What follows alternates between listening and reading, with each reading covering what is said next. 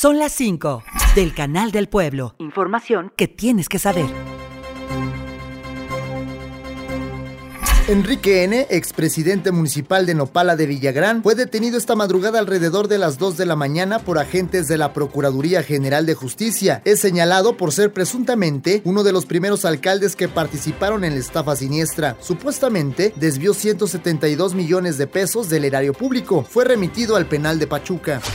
Luego de una brutal golpiza propinada a un joven por ocho estudiantes de la Anáhuac Puebla, se pudo conocer la identidad de los agresores, de los cuales cuatro son originarios del estado de Hidalgo. El gobernador Julio Menchaca ya se pronunció al respecto y afirmó que ninguna influencia, puesto público o posición social valdrá en favor de los sujetos.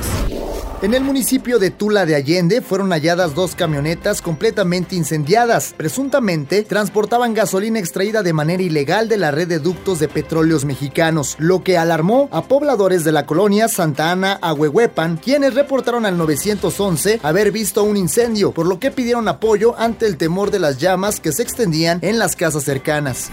La gasolina regular más barata del país está en Hidalgo, de acuerdo a información de la Procuraduría Federal del Consumidor. Se trata de una franquicia de Pemex ubicada en la carretera Mixquiahuala-Tlahuelilpan, que vende el litro a 21.20 pesos con un margen de ganancia mínimo de 15 centavos.